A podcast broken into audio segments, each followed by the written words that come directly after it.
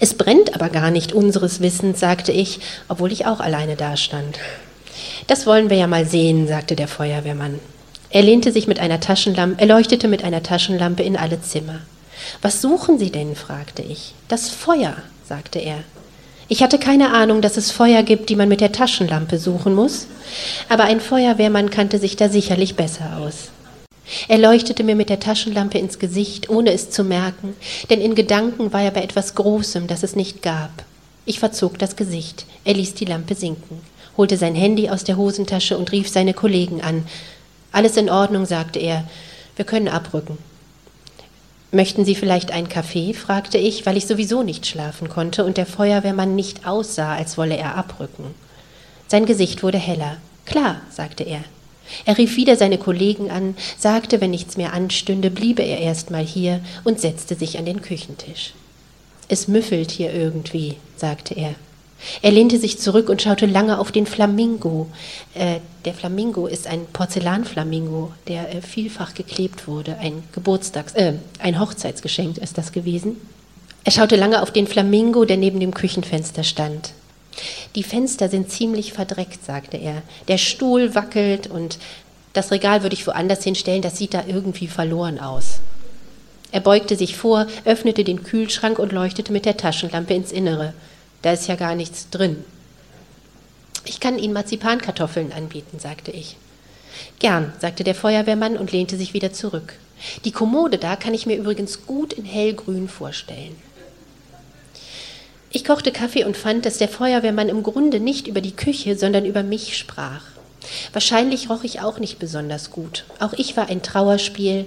Mein Brandverhalten war auch nicht mehr das, was es mal war. Auch ich war ziemlich verdreckt und wackelig. Auch ich gehörte woanders hingestellt, wo ich weniger verloren aussehe. In mir war auch nichts drin und man konnte sich mich auch sehr gut in hellgrün vorstellen. Kann man aber im Ganzen noch was draus machen, sagte er. Danke, sagte ich. Milch und Zucker? Tiefschwarz. Er griff in die Innentasche seiner Uniformjacke, zog eine Rolle Pfefferminz und ein Deospray heraus und hielt mir beides hin. Danke, sagte ich, steckte mir ein Pfefferminz in den Mund und sprühte Deo in meine Achselhöhlen und in die Küche. Als der Feuerwehrmann seine zweite Tasse trank und ins Reden gekommen war, wurde mir plötzlich sehr heiß. Du wirst ja ganz rot, sagte er. Das liegt daran, dass Sie so mitreißend erzählen, antwortete ich. Das war gelogen. Der Feuerwehrmann erzählte nicht mitreißend, sondern die Handlung eines Karatefilms aus den 80er Jahren nach. Immer wenn er bei einem Clou des Films angekommen war, fiel ihm ein, dass er vergessen hatte, etwas zu erzählen, ohne dass man den Clou nicht verstehen konnte. Und dann erzählte er nach dem jeweiligen Clou das, was den Clou zum Clou machte. Und es ist nicht leicht, bei nacherzählten Clous von Karatefilmen mitzufiebern, selbst wenn man alle Informationen hat, um sie zu verstehen. In Wirklichkeit wurde mir heiß, weil mir einfiel, dass die Tasse, aus der der Feuerwehrmann seinen Kaffee trank, die Tasse war, in der Evelins Notfalltablette gelegen hatte. Jetzt war die Tablette im Körper des Feuerwehrmanns. Ich fragte mich, was eine Tablette, die in mir gegen innere Notfälle wirken und mich leicht und müde machen sollte, im Körper eines Feuerwehrmanns anrichten und ob sie wohl grauenvolle Nebenwirkungen haben könnte. Ich fragte mich, ob ich einen Arzt oder Apotheker anrufen sollte, aber außer ihrer Wirkung wusste ich nichts von der Tablette, auch nicht ihren Namen. Ich überlegte, Evelyn auf ihrem Kreuzschiff anzurufen, damit sie den Psychiater fragte. Ich sagte, entschuldigen Sie mich kurz, zu dem Feuerwehrmann, der jetzt schon weniger engagiert die Clues der Karatefilme erläuterte, und rief Evelyn an und fragte mich, ob Auskünfte eines liebestollen Psychiaters überhaupt verlässlich sein können, und Evelyn ging nicht ans Telefon. Ich ging zurück an den Küchentisch und überlegte, ob der Feuerwehrmann sofort in eine Tablettenabhängigkeit geraten würde, in eine innerlich und äußerlich verheerende Abhängigkeit mit Beschaffungskriminalität. Ich fragte mich, ob er eine Inhaltsstoffallergie hatte, ob man den Feuerwehrmann sofort auspumpen musste. Und als ich mich gerade fragte, ob der Feuerwehrmann jeden Moment in meiner Küche sterben würde, fragte er, Dein Kaffee, ist der entkoffeiniert? Nein, der ist mit allem drin, sagte ich. Warum guckst du mich so an? Entschuldigung, sagte ich.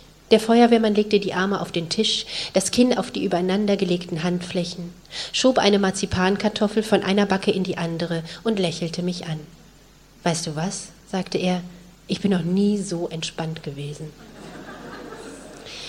Das freut mich, sagte ich und beschloss, die Gesundheit des Feuerwehrmanns genau zu beobachten. Er stützte den Kopf in die Handfläche und erzählte jetzt nicht mehr vom Karatefilm, sondern dass Kaffee auch in der Schweinezucht verwendet werde. Sein Großvater, erzählte er, habe einen Bauernhof mit vielen Schweinen, unter denen sich aber nur ein einziger Eber befinde, der für den gesamten Schweinenachwuchs sorgen müsse.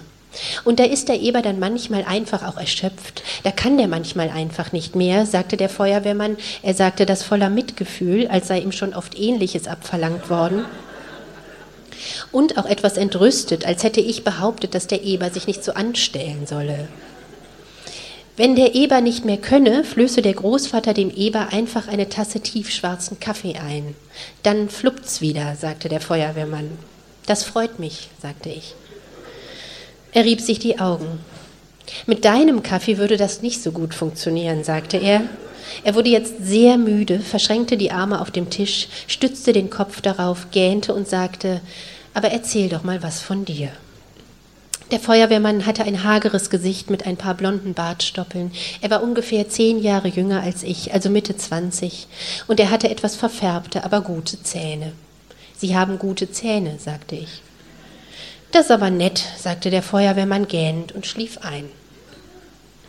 Ich kenne mich nämlich aus mit Zähnen, sagte ich zu dem schlafenden Feuerwehrmann, und plötzlich erschien Blank in der Küchentür, rieb sich die Augen, sagte Oh, Besuch, Entschuldigung, und wollte wieder gehen.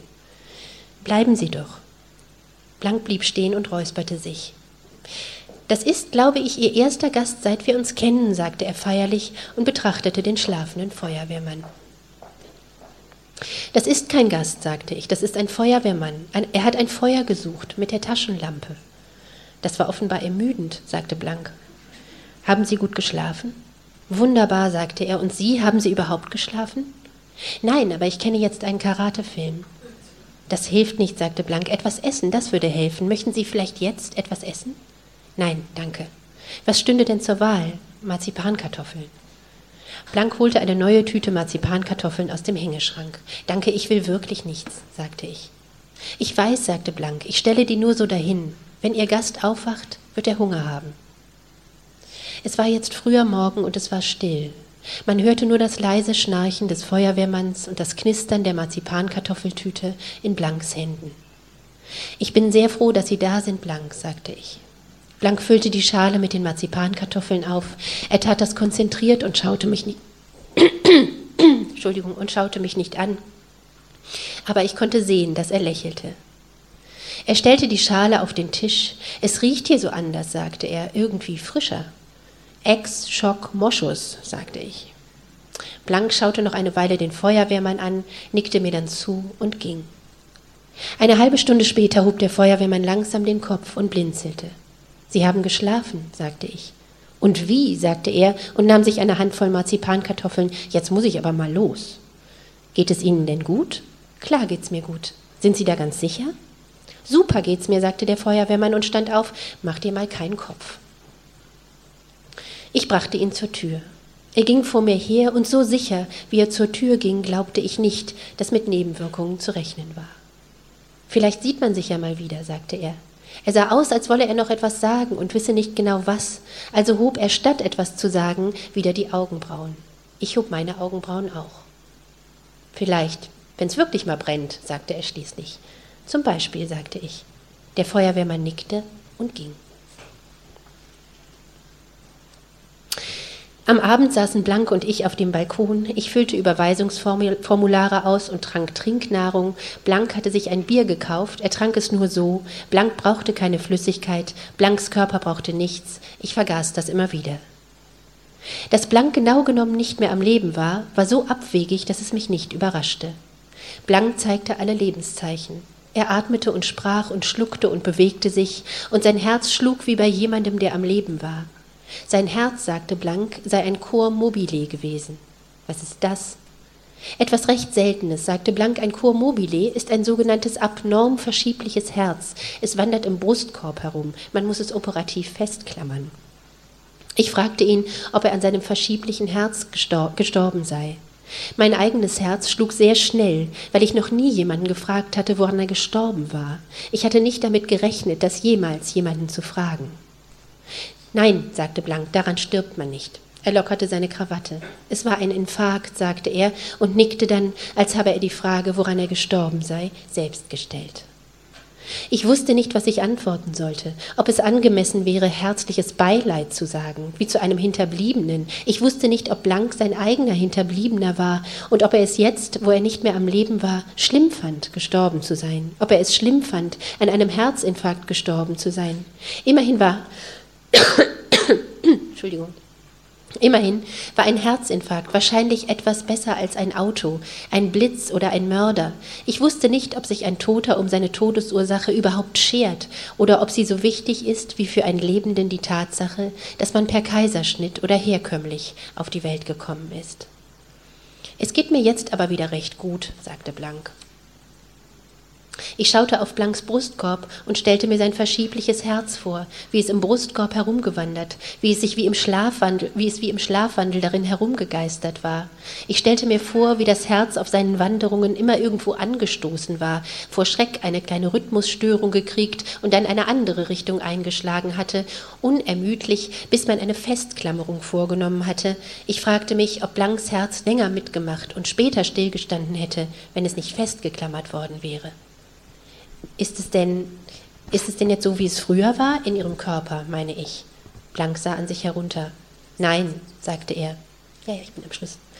Nein, sagte er. Ich merkte, ich merke zwar alles, aber es ist seltsam gedämpft, als hätte ich immer einen Taucher, äh, Taucheranzug an. Es klingelte. Ich rührte mich nicht, Blank sah mich an. Ich erwarte niemanden, sagte ich. Meinetwegen können Sie ruhig öffnen, sagte Blank. Es klingelte wieder. Wir haben ja noch Zeit, sagte ich und versuchte es nicht wie eine Frage klingen zu lassen. Ja, sagte Blank, wir haben noch Zeit. Vor der Tür stand der Feuerwehrmann. Ich hätte gerne noch eine Tasse von diesem Kaffee, sagte er. Dankeschön. Vielen Dank.